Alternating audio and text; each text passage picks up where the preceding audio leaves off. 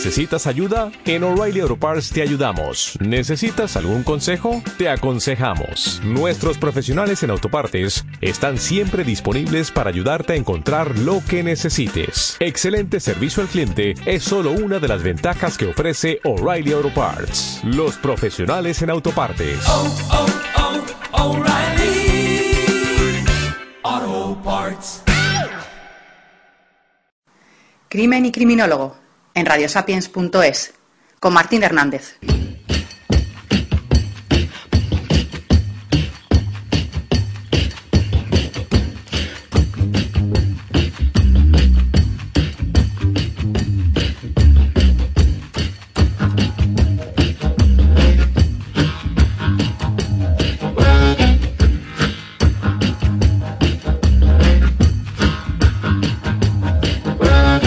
Buenas noches, bienvenidos a Crimen y Criminólogo, bienvenidos a radiosapiens.es. Abrimos la puerta de la criminología.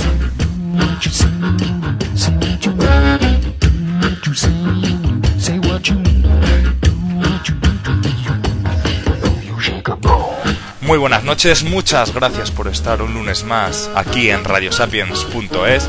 También recordaros que estaremos eh, por el Facebook o por el Twitter eh, comentando el programa con, con las personas que, que estén conectadas. Y nada, vamos a comenzar este nuevo programa con actualidad. Y esa actualidad esta semana viene de la mano de Cristina García. Muy buenas noches, compañera. Muy buenas noches. Esta semana, en nuestra sección de actualidad, nos ocupa un terrible caso hallado en la pequeña ciudad de Mariana, ubicada en el condado de Jackson, en el estado de Florida. La pasada semana salía a la luz la noticia del hallazgo de los restos mortales de 55 niños, en una escuela reformatorio de Mariana. Las investigaciones comenzaban a finales del año, del año pasado a través de las denuncias de varios exalumnos del mismo reformatorio. Antropólogos excavaron en el cementerio de la institución que funcionó entre 1900 y 2011 y hallaron 24 cuerpos que no estaban registrados. La institución había sido denunciada por abusos. Tras realizar excavaciones en el cementerio del colegio, los antropólogos hallaron los restos de 55 niños. Muchas de estas muertes no figuraban en los registros de la institución, hecho que acrecienta las sospechas de abusos cometidos durante décadas en el, en el lugar de los hechos. Todos los cuerpos hallados fueron enterrados en algún momento entre finales de 1920 y principios de 1950. La escuela para varones Arthur Dozier de Mariana, Florida, funcionó entre 1900 y 2011, año en el que fue clausurada. Cuando abrió sus puertas no había prisiones en ese estado. Es por ese hecho por el que allí iban a parar los chicos de entre 6 y 18 años con condenas por robo o lesiones. También los chicos con problemas de conducta, que venían de otras instituciones y los huérfanos de la región. Ya en 1914 el gobierno estadounidense comprobó que los niños y jóvenes albergados en ese lugar, en su mayoría provenientes de familias muy pobres, eran víctimas de malos tratos y de castigos brutales. Eran alojados en condiciones infrahumanas, mal alimentados, encadenados y golpeados. Los chicos negros además lo pasaban peor que sus compañeros. A ellos los hacían trabajar en cultivos de madera, algodón y vegetales de la escuela, cuando no eran cedidos para que trabajaran por temporada como mano de obra esclava en granjas del pueblo. Fueron las propias familias de muchos alumnos que fallecieron en el reformatorio los que comenzaron a denunciar lo que allí pasaba. No los familiares directos, sino sus descendientes. Es el caso de Glenn Barnado, uno de los primeros familiares que intentó una acción legal contra el Estado para que le devolvieran los restos de su tío Thomas, quien murió en Mariana el 26 de octubre de 1934, a los 13 años de edad, justamente un mes y una semana después de haber sido enviado al reformatorio por violación maliciosa de propiedad privada. Thomas y su hermano Hubert, el padre de Glenn, habían entrado en el patio de la casa vecina para jugar con la máquina de escribir de la dueña de la, dueña de la casa. Una semana después del funeral, el superintendente de la escuela envió una carta a la familia para notificar que Thomas había muerto de neumonía. El diario de la escuela, The Yellow Jacket, le dedicó unas líneas en su edición del 3 de noviembre. Decían que el chico ya arrastraba una pobre condición de salud y que al sepelio asistió un amplio número de empleados y alumnos de la escuela, entre ellos Hubert, su hermano. Glenn declara que su padre estaba tan avergonzado de haber ido a parar allí que nunca habló de los tratos que recibía en Mariana, pero es difícil de creer que alguien pueda enfermarse de neumonía entre, entre septiembre y octubre en el clima del sur de Florida. Pero el caso de Thomas no es el único. Los registros oficiales del reformatorio son incompletos. Hay múltiples denuncias de desapariciones de alumnos y causas de muerte que no figuran o que nunca se aclararon. Hasta el cierre de la escuela, en el 2011, en el cementerio del reformatorio solo había 31 tumbas, pero a raíz de las denuncias, un equipo de forenses realizó excavaciones en el lugar entre octubre y diciembre de 2013. Fue entonces cuando descubrieron otros 24 cuerpos enterrados en diferentes puntos del colegio, sin identificar. Pero hay más. Los antropólogos creen que si siguen buscando hallarán más cuerpos. Es que en la región hay denunciadas más de 80 desapariciones de chicos y jóvenes relacionadas con el colegio. El reformatorio de Mariana arrastra una oscura fama de más de un siglo por los abusos que allí se cometían. No era una prisión en términos formales. En la época en la que fue inaugurado, el 1 de enero de 1900, no había prisiones en Florida, sino campos de trabajo como este donde el castigo físico, las palizas, el confinamiento y las cadenas y la segregación racial eran la política de la institución. Allí iban a parar los jóvenes y niños entre 6 y 18 años de edad, con condenas penales por robo o lesiones. También los acusados de ausentismo escolar, los incorregibles y los huérfanos de 22 condados distintos de los estados sureños de Florida, hasta que fue clausurado el 30 de junio de 2011. El reformatorio de Mariana fue el primero de este tipo en Estados Unidos. Fue rebautizado tres veces y estuvo siempre al cargo del Departamento de Justicia Juvenil de Florida. El Estado le cambió el nombre por primera vez en 1914, después de que seis investigadores investigaciones legislativas comprobaron que, durante 13 años, los niños de Mariana recibían castigos brutales e inapropiados, que eran encadenados y que su alimentación y sus albergues eran paupérrimos, especialmente los de los chicos negros, a quienes les correspondía trabajar en los cultivos de madera, algodón y hortalizas de la escuela y que eran cedidos para trabajar por temporadas como mano de obra en las granjas del pueblo. En 1968 fue llamada Escuela para Varones Arthur Dozier, en honor a uno de sus exdirectores. Los registros oficiales del reformatorio están incompletos. Hay largas listas de tránsfugas de los que nunca se supo más. En la mayoría de los casos reportados desde su fundación, la causa de muerte es desconocida, y en otros es atribuida a la neumonía, a la inmersión, a un incendio y a accidentes y homicidios nunca aclarados. Hasta el cierre de la escuela había solo 31 tumbas en el cementerio de la propiedad, identificadas. En atención a las denuncias acumuladas durante décadas, el Departamento de Cumplimiento de la Ley de Florida cruzó datos y recabó testimonios y estimó que podía haber más de 80 niños desaparecidos y enterrados en distintos puntos de las 560 hectáreas que comprenden las instalaciones del reformatorio. El Laboratorio de Antropología Forense de la Universidad del Sur de Florida realizó una investigación más profunda, de la cual se están obteniendo ahora mismo los resultados. Los trabajos empezaron en el cementerio, ubicado en el área de la escuela reservada para los estudiantes negros, donde el radar de prospección indicaba que podría haber entre 40 y 50 cuerpos enterrados. Cuando comenzaron a excavar encontraron muchos más cuerpos de los que se esperaban. Al final se consiguieron restos de 55 niños. ¿Quiénes son los demás chicos? ¿Por qué nadie sabía de ellos? Durante los próximos dos meses se dedicarán a encontrar sus identidades, quiénes fueron y cómo murieron. Eran muy pequeños.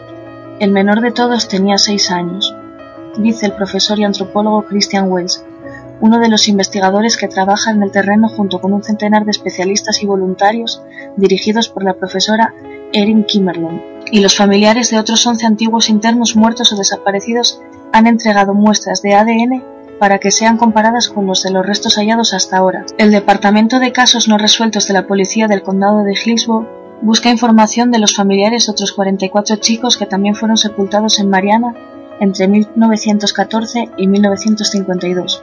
La fiscal general de Florida, Pamela Joe Bondi, consiguió un presupuesto de varios miles de dólares para que los antropólogos sigan cavando, hasta agosto de 2014, y practiquen pruebas genéticas a lo que encuentren.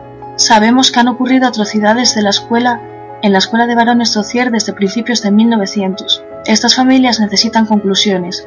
Lo justo es que podamos identificar a sus seres queridos y entregarles sus restos, ha declarado la fiscal. Tras las prospecciones, el equipo universitario ha comenzado a enviar los restos exhumados a la Universidad del Resto del Centro de Texas, de Identificación Humana, con vistas de identificar los restos de cada tumba, la fecha de los entierros y determinar en lo posible la causa de la muerte.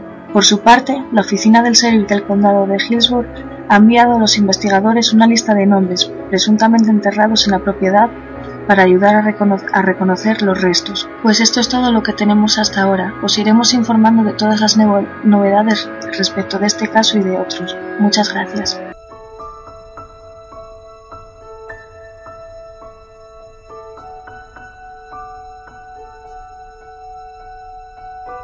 El 11 de septiembre de 2001 es una fecha que conmocionó al mundo, una fecha que siempre recordaremos y estará presente en nuestra historia.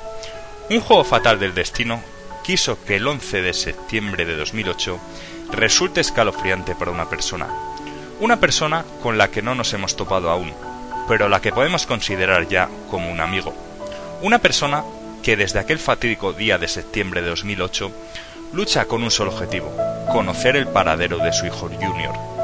Pero lejos de ser egoísta con su propia causa, con mucho esfuerzo e ilusión, une y canaliza la solidaridad hacia nuestros desaparecidos y las familias que día a día afrontan una forma totalmente distinta de sobrevivir. Ha encarado el reto de presidir la asociación SOS Desaparecidos, una asociación fundada en 2007 que lucha día a día por aconsejar, dar cariño, brindar, ayudar y ser portavoces ante los estamentos políticos, jurídicos y sociales de las familias en esos momentos tan difíciles que supone la desaparición de un ser querido. Y lo más importante, se encargan de difundir los casos a nivel nacional e internacional y se empeñan sin descanso en intentar que los casos jamás caigan en el olvido, pase el tiempo que pase. Sí, hablamos de Joaquín Amils, padre del desaparecido Joaquín Fernández y presidente de la asociación SOS Desaparecidos, al que Lorena y Miriam han entrevistado para Crimen y Criminólogo.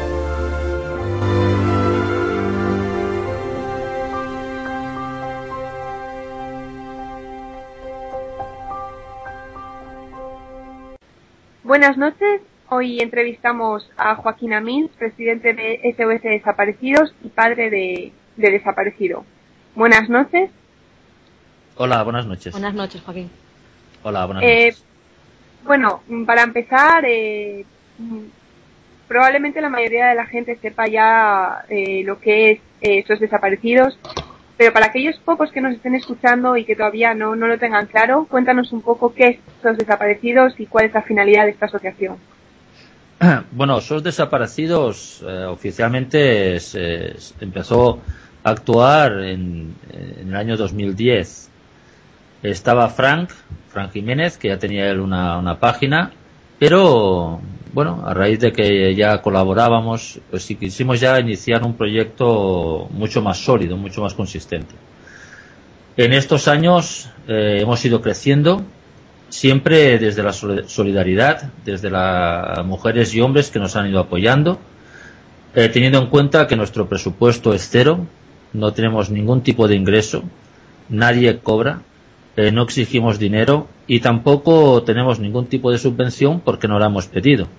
Eh, no queremos estar sujetos a, a, nada que nos impida nuestra, nuestro fin, que es el de eh, defender a las familias de desaparecidos, mm, digamos que buscar soluciones o medidas constructivas ante todo lo que vemos diariamente que no funciona en lo que son el tema de desaparecidos y difundir eh, de forma inmediata los casos de personas que desaparecen.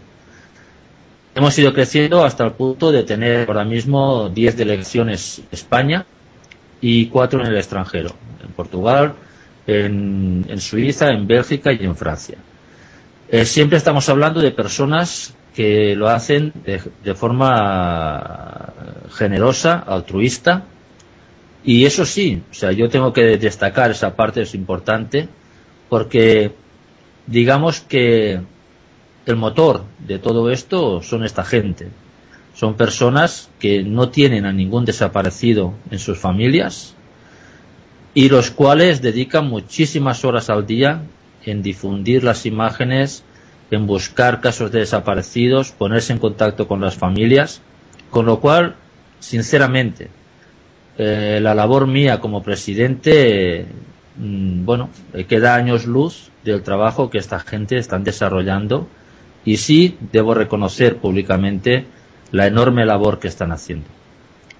El crecimiento llega hasta tal punto que el año pasado tuvimos en lo que es eh, casos de difusión 725 personas que difundimos nosotros, de los cuales eh, fueron resueltos 359, que se encontró la persona bien, 185 que fueron encontradas fallecidas y de esas 725 personas siguen ahora mismo 181 desaparecidas.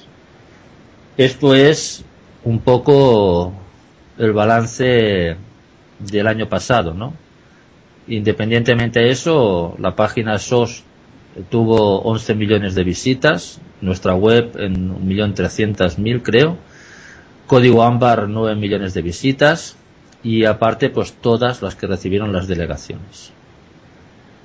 Eh, como proyectos seguimos en la lucha por, por las familias, por atenderlas, por eh, ver todos los problemas que contiene el tener una persona desaparecida mediante escritos a, a, lo que es el Ministerio de Interior, al presidente del Gobierno, denunciando los casos que se han cometido a nuestro entender negligencias eh, y que pueden ser muy fácilmente que no pueda volver a suceder todo esto.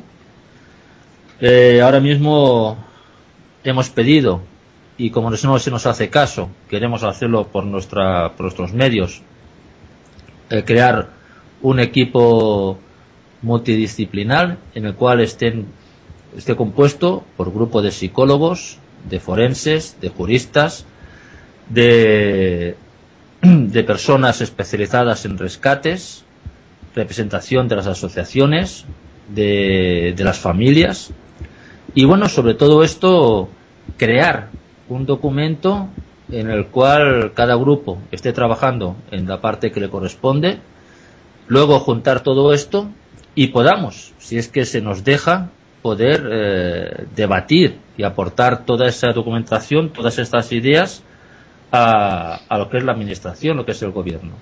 No tenemos ningún otro fin que no sea, primero, difundir inmediatamente, porque creemos, y así está demostrado, que es lo importante, difundir las desapariciones de forma inmediata. Segundo, eh, aportar a las familias eh, todo el apoyo que necesiten desde la parte psicológica, como la experiencia que tenemos los que ya llevamos años con un desaparecido, que se sientan arropadas, que vean que su desaparecido, porque por más que pasen los años, nunca queda en el olvido.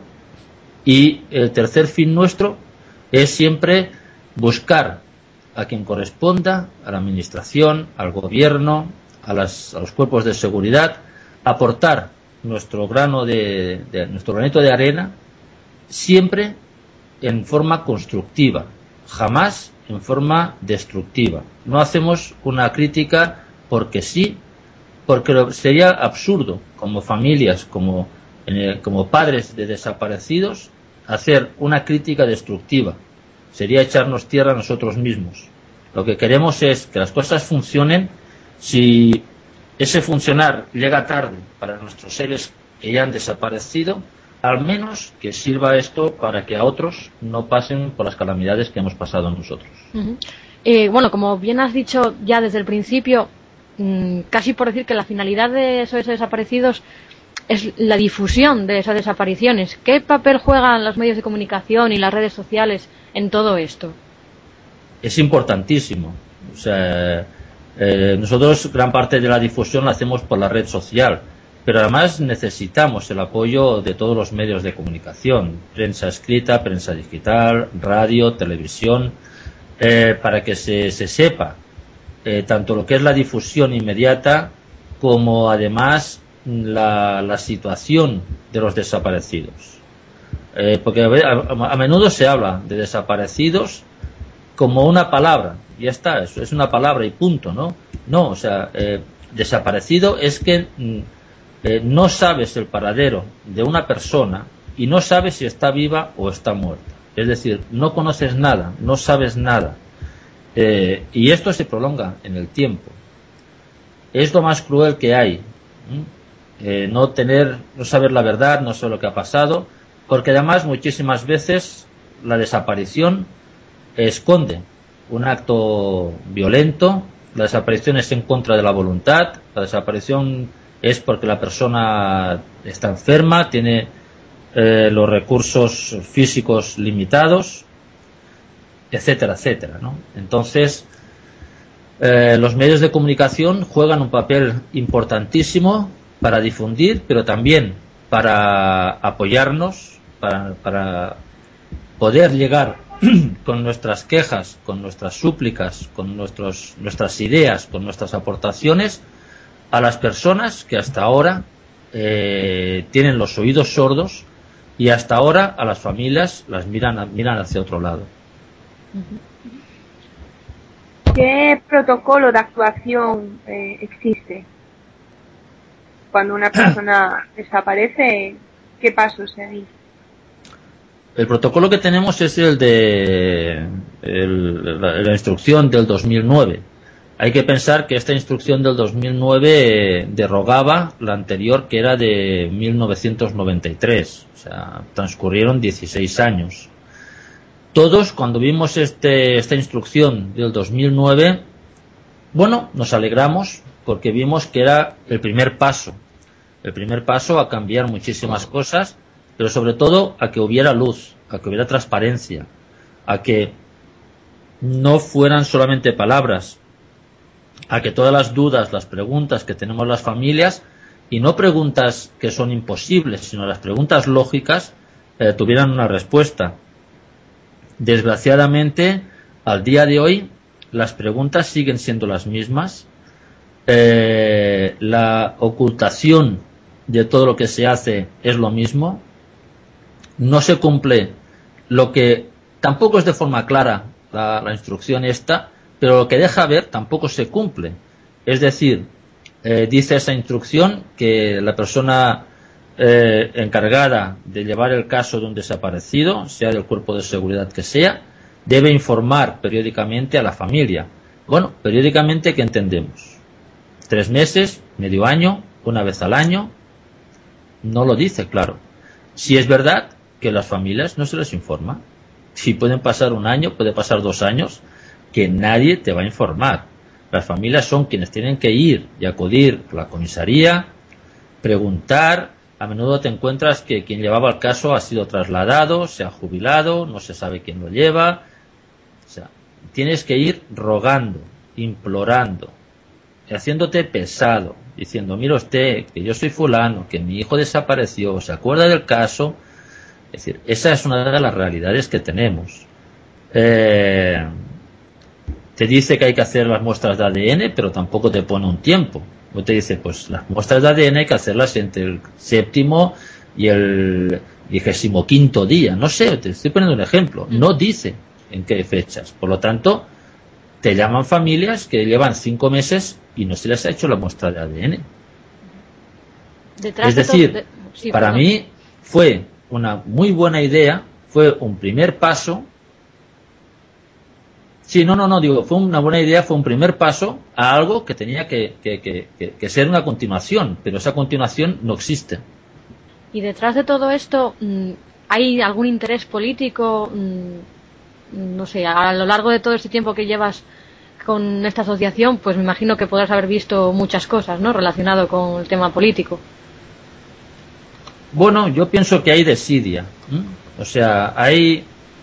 mm, o sea, hay una desidia en general. Es decir, o sea, mm, nosotros, nosotros no hemos tenido ni resultados ni con este gobierno ni con el anterior. O sea que no puedo, eh, no puedo decir, es que en algún momento se nos ha escuchado. No, no, no, no. O sea, eh, pienso que hay una falta de interés, interés político. Creo que, que cuando la clase política no sabe escuchar al pueblo, mm, está cometiendo un grave error. Entiendo que el pueblo es soberano, entiendo que el pueblo es siempre el que tiene la razón, es el que vota, es el que pone a una persona, es el que confía en la clase política. Y sinceramente, y te hablo, no, voy a entrar en otros detalles, solamente en el tema de desaparecidos, pienso que las miles de familias que tenemos un desaparecido, estamos todos descontentos. Pero descontentos porque no se escucha, porque por más cartas que hagas no te hacen caso, porque ves buenas intenciones y buenas palabras y nada más, porque todos sabemos que la policía, la Guardia Civil, la Policía Nacional, la Chanza, los Mossos de Escuadra, trabajan mucho, de verdad, trabajan muchísimo, pero para nada, porque trabajan mal. Y trabajan mal porque no tienen unos protocolos de actuación debidos, porque no hay una forma que esté eh, eh, bien enfocada. No existe una brigada de desaparecidos, que sea a nivel nacional, que si hay un caso sean los que se encarguen para salir al extranjero. O sea, se podían hacer muchísimas cosas. ¿Por qué no se hacen? Porque no saben escuchar. Porque cuando tú aportas una idea parece que quieras o pedir dinero, o quitar gente del trabajo, o, o coger un protagonismo.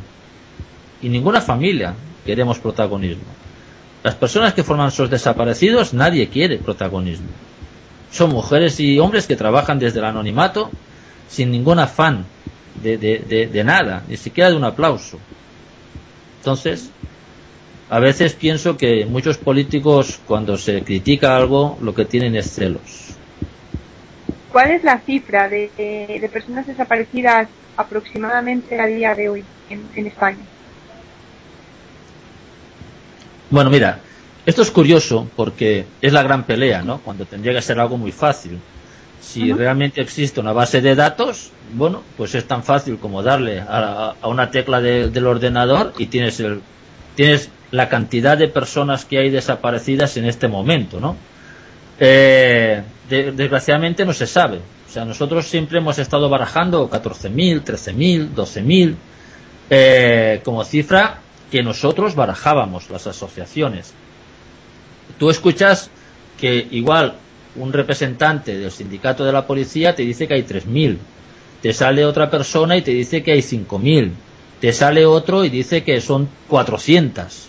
O sea, no existe una cifra oficial. Pero si buscamos un poco por dónde pillar a- esa cifra, de dónde sacar, entonces el señor ministro de Interior, el día 15 de enero del 2013, del año pasado, hizo unas declaraciones ante la petición del- de un senador que se llama Rafael Burguera.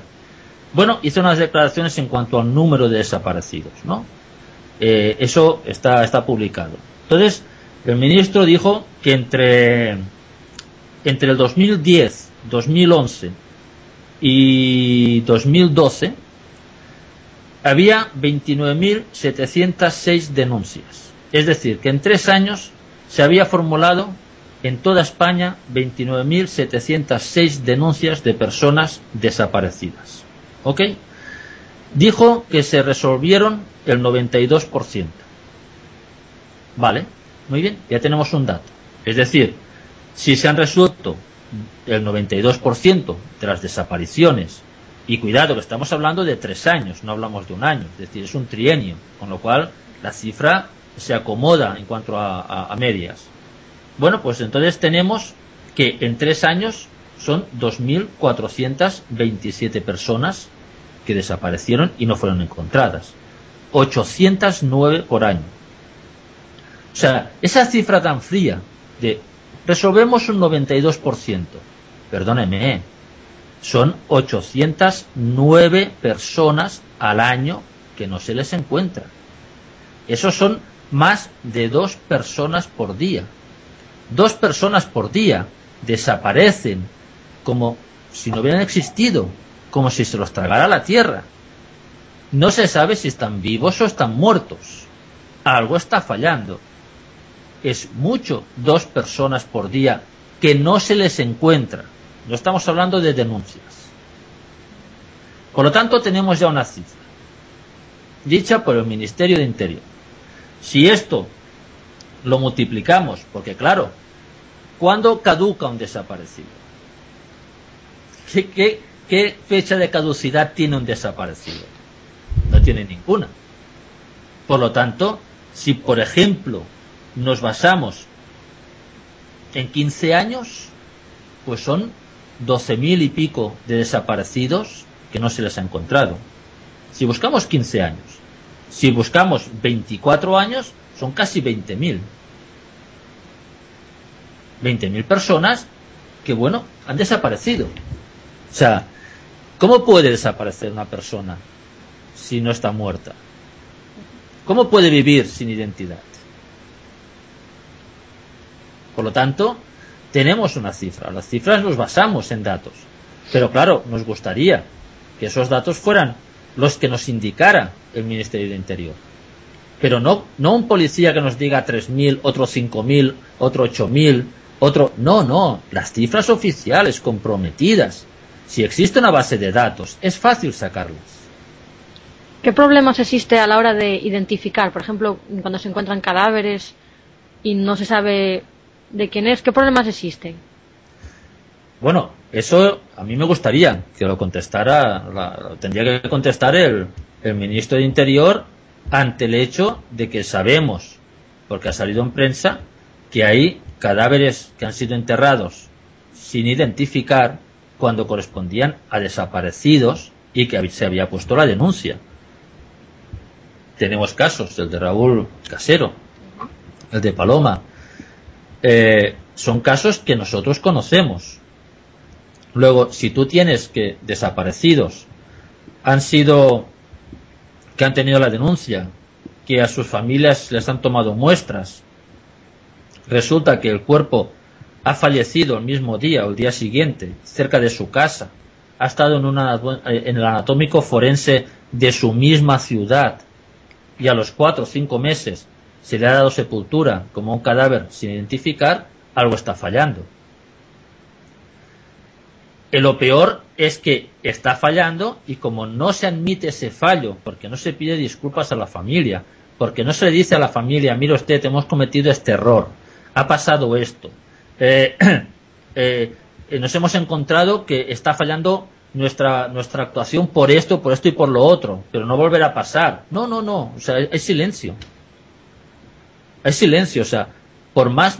Es vergonzoso en un país eh, como el nuestro, en un país avanzado, que la administración, el gobierno, porque es el gobierno en sí, el, que tiene la, responsabilidad sobre los cuerpos de seguridad.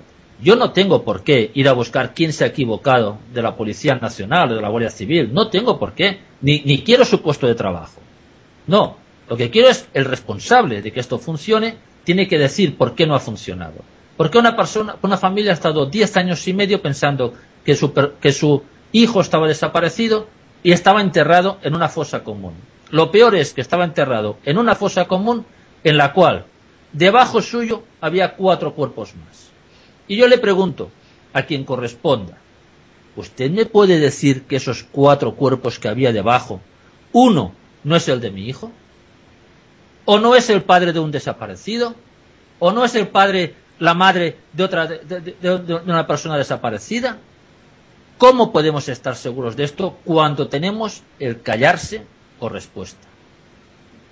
Cuando está el ocultar las cosas. Sí, dime, dime. Cuando ocurre algo así, ¿qué es lo que os dice la familia de, esa persona? Por ejemplo, la familia de Raúl Casero, con quien además tuvimos el placer de hablar hace, hace un tiempo, desde aquí les mandamos un saludo, que no darán crédito. Es decir, ¿qué, qué os dicen a vosotros?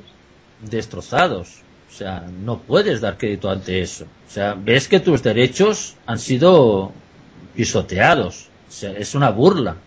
O sea, es, es, si la desaparición ha sido sufrir durante 10 años, saber luego la realidad es peor.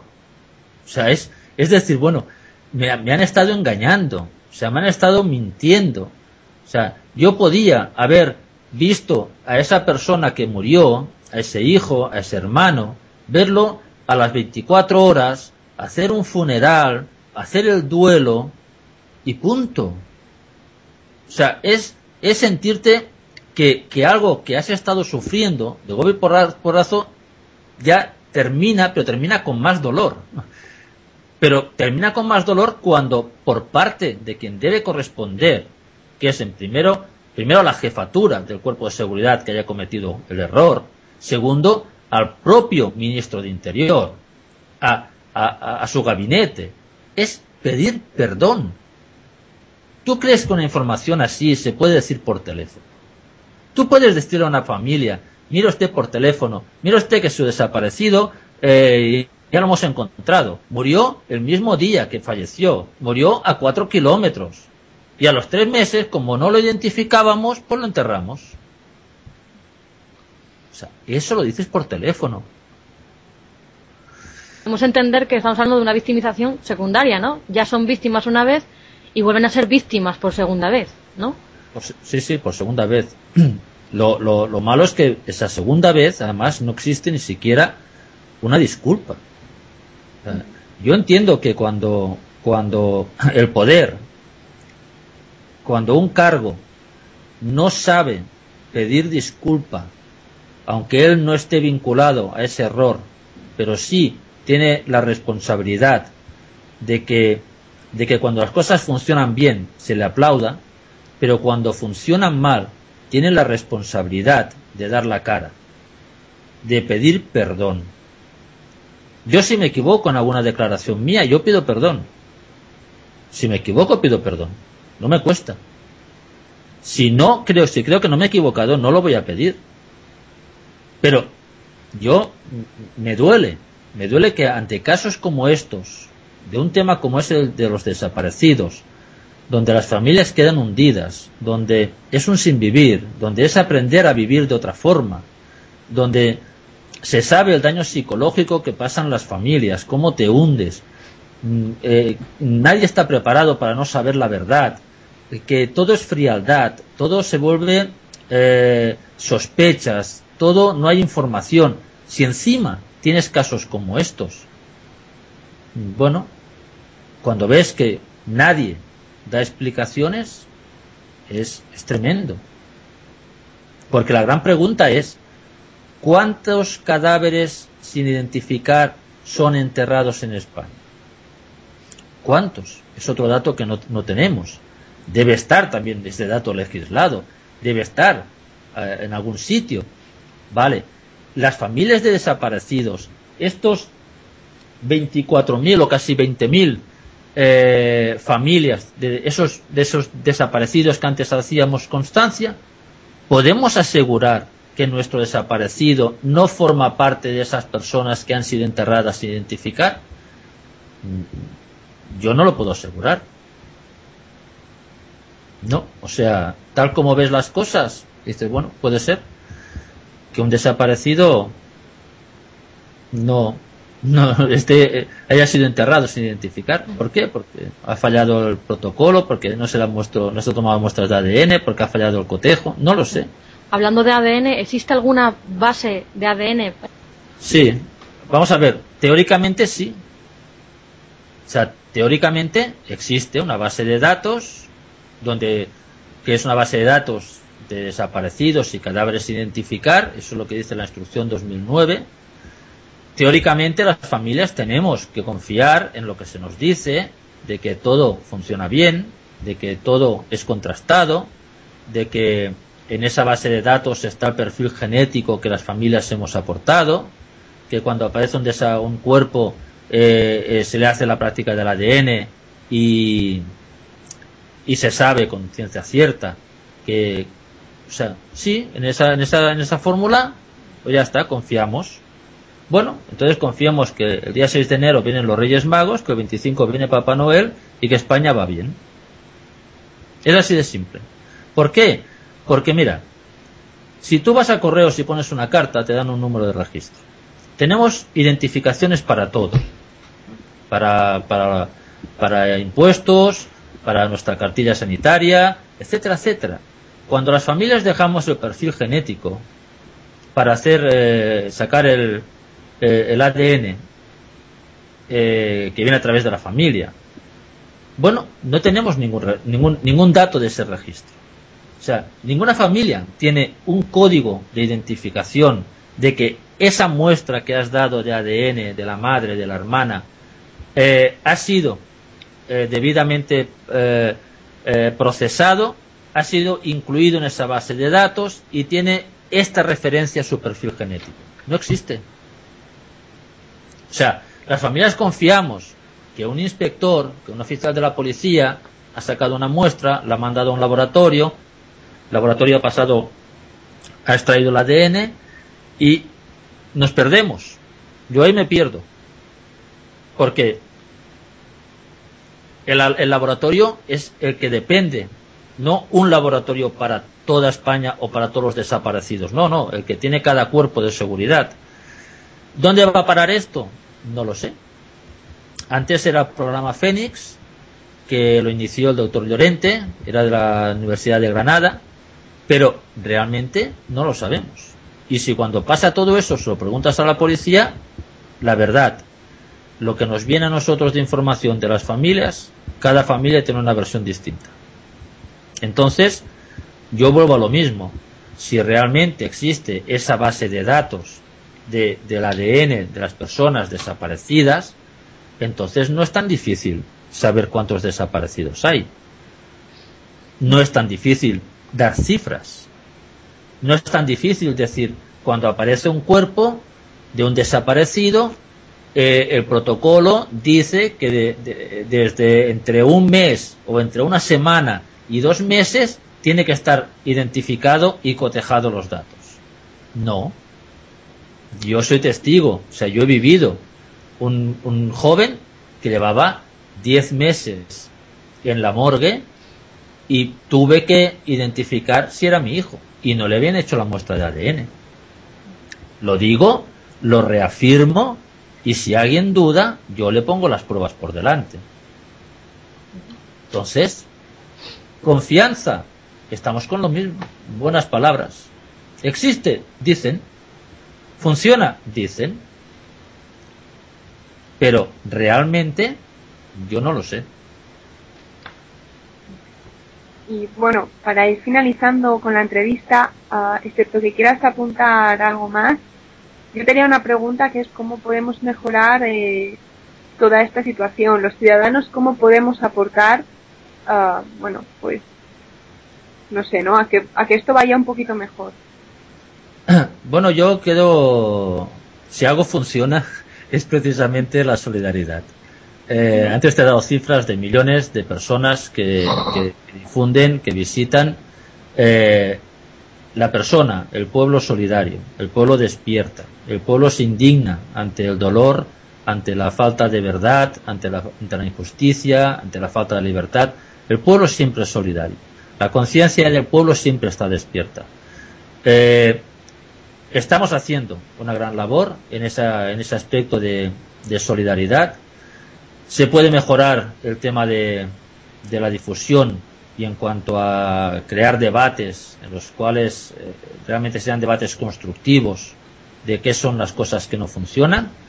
Pero lo primero, lo que necesitamos es que a quien corresponde, que son los cuerpos de seguridad, que son los cargos, en definitiva, que es el, el gobierno, quien tiene el deber de, de que funcione, pues es saber escuchar.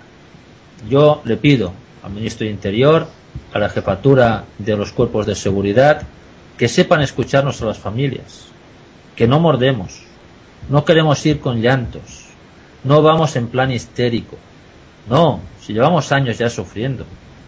Lo que queremos es aportar, construir, ayudar, porque sos desaparecidos, empezó de nada, sos desaparecidos, no mueve dinero, no pedimos dinero, no cobramos a las familias. Si estamos haciendo la labor más o menos, bueno, ahí está. Se puede hacer muchas cosas con muy poco dinero. Hace falta voluntad. El pueblo siempre tiene voluntad. El pueblo siempre tiene solidaridad. Sos desaparecidos es un ejemplo de la solidaridad. Pero necesitamos que a quien corresponde nos sepa escuchar.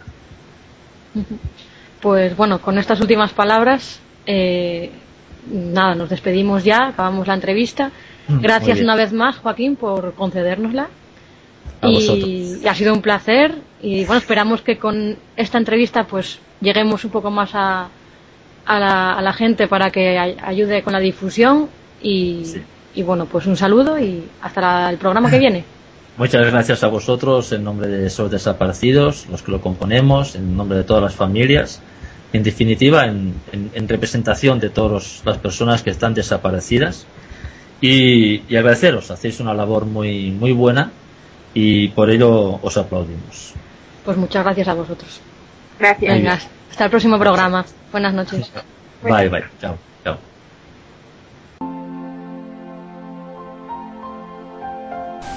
Es muy frecuente escuchar entre los que nos dedicamos a estudiar la parte más oscura del ser humano y su entorno que cada pueblo tiene su historia negra.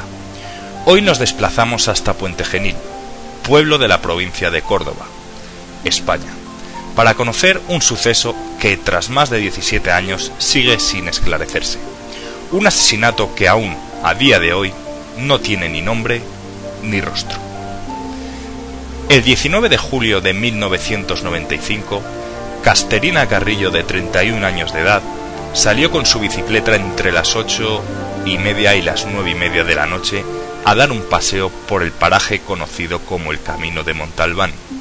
Un paraje de sobra conocido por Casterina, quien solía pasear por allí, siempre acompañada de una amiga, excepto esa trágica noche que decidió salir sola, no regresando de nuevo a su casa.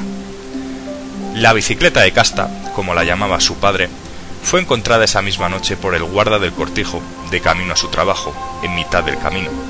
Algunos vecinos recuerdan haberla visto durante el recorrido e incluso alguno entabló conversación con la fallecida, pero desgraciadamente nadie sabía cómo desapareció. Su cuerpo aparecería una semana después, semidesnudo, bajo un olivar apartado del lugar de donde Casta dio sus últimas pedaladas. Desgraciadamente, los investigadores ya no tenían que buscar a una chica desaparecida. Ahora tocaba descubrir el culpable o culpables que habían terminado con la vida de Casterina Carrillo. Esa misma noche, una llamada anónima a la policía local de Puente Genil citaba el nombre y primer apellido de una persona relacionada con el crimen. Los investigadores comprobaron que en Puente Genil no había empadronado nadie con esa identidad.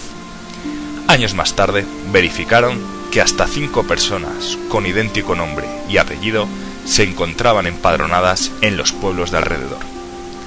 El cuerpo ya sin vida de la joven fue trasladado hasta el cementerio de Puente Genil para que el forense practicase la autopsia. El examen determinó que la joven murió de un fuerte golpe en la cabeza, pero apenas se pudo determinar si Casta fue violada. El forense extrajo algunas muestras, vello de pubis en una de sus manos y unos restos de sangre entre las uñas. Algunos testigos recordaron que, durante el rastreo, un grupo de personas había pasado por el cementerio y vieron un hombre al lado de una furgoneta con una cuerda y con manchas de sangre.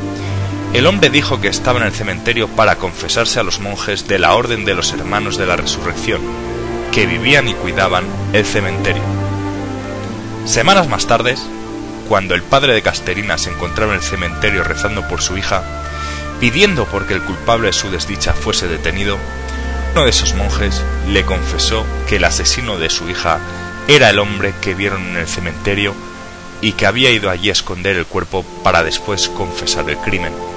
Aquel hombre fue detenido, pero días más tarde se le puso de nuevo en libertad. El monje que la había inculpado apareció días más tarde ingresado en un psiquiátrico de Sevilla, después de haber intentado suicidar, según su relato, porque había acusado a alguien sin motivo de aquel crimen. Las muestras de ADN tampoco se correspondían con las suyas, y los restos de sangre de pertenecían a un animal. El caso permaneció varios años cerrado hasta que una nueva pista dio de nuevo esperanza a la familia Carrillo. En 2003, un testigo protegido manifestó a los investigadores haber visto a cuatro jóvenes que fueron de Lucena a Écija a comprar droga y se encontraron con Casta, a la que obligaron a subir a un coche y añade que la mataron y la llevaron hasta el olivar. Estos jóvenes sellaron un pacto de silencio. Aquellas pistas solo condujo a otro camino sin salida, un camino y un crimen que en 2008 el juzgado archivaría finalmente por falta de pruebas. Aún hoy, 17 años después, Un pueblo, una familia y una muestra de ADN están esperando poner rostro y nombre al asesino o asesinos de la que se le recuerda en Puente Genil con una calle con su nombre, Casterina Carrillo.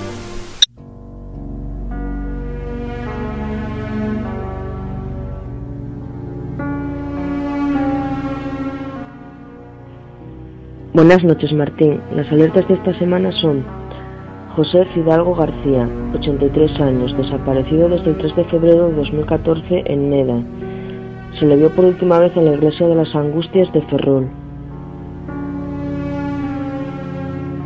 Teresa López García, 84 años, desaparecida en Oviedo, Asturias, el 29 de enero de 2014.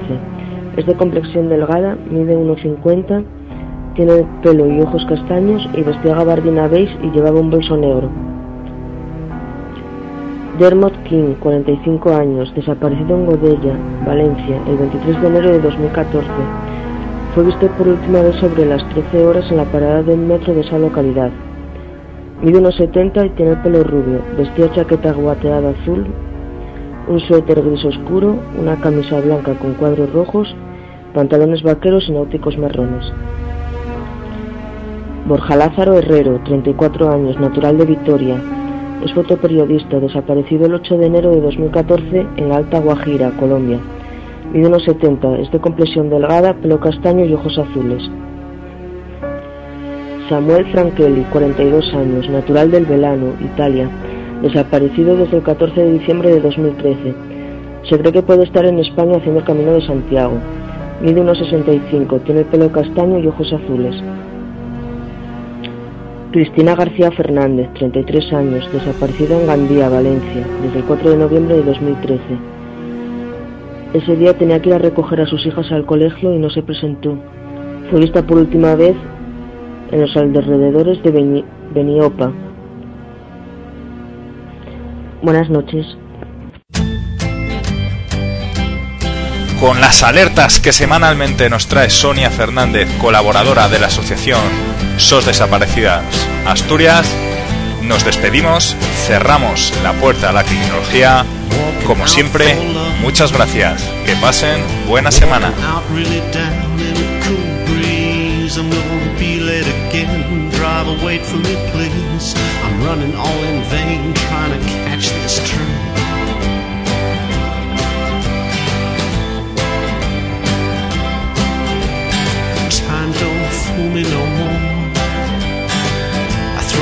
To the floor. It's gone crazy. Time don't do it again. Now I'm stressed and strained. Anger and pain in the subway train. Now it's half past two. Long gone the rendezvous. It's half past three. Time made a fool out of me. Now it's half past four. Oh baby, can't you see? No use in waiting no more. It's a time in tragedy. Think it's nine when the clock says ten. This girl won't wait for the out of time, out of time man.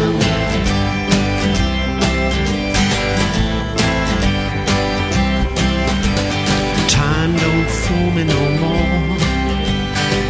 I throw my watch to the floor. Gone crazy. Time don't do it again. Now I'm stressed and strained. Anger and pain in the subway train. Now it's half past two. Long gone the rendezvous. Now it's half past three. Time made a fool out of me. Now it's half past four. Oh baby, can't you see? No use in waiting no more. It's a time of tragedy. Think it's nine when the clock says ten.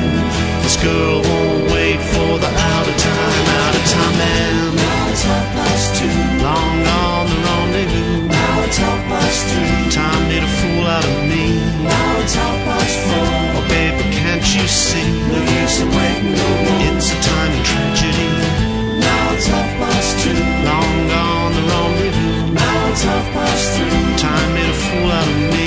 Now it's half past four. Oh baby, can't you see? No use in waiting no more.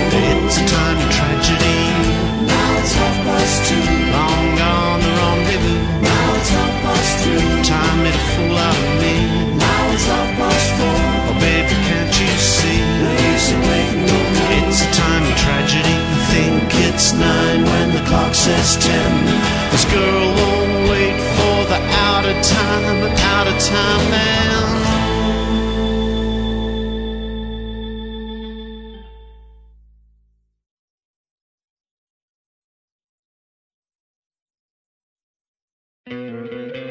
¿No te encantaría tener 100 dólares extra en tu bolsillo? Haz que un experto bilingüe de TurboTax declare tus impuestos para el 31 de marzo y obtén 100 dólares de vuelta al instante. Porque no importa cuáles hayan sido tus logros del año pasado, TurboTax hace que cuenten. Obtén 100 dólares de vuelta y tus impuestos con 100% de precisión. Solo con Intuit TurboTax. Debes declarar para el 31 de marzo. Crédito solo aplicable al costo de la presentación federal con TurboTax Full Service. Oferta sujeta a cambios o cancelación en cualquier momento.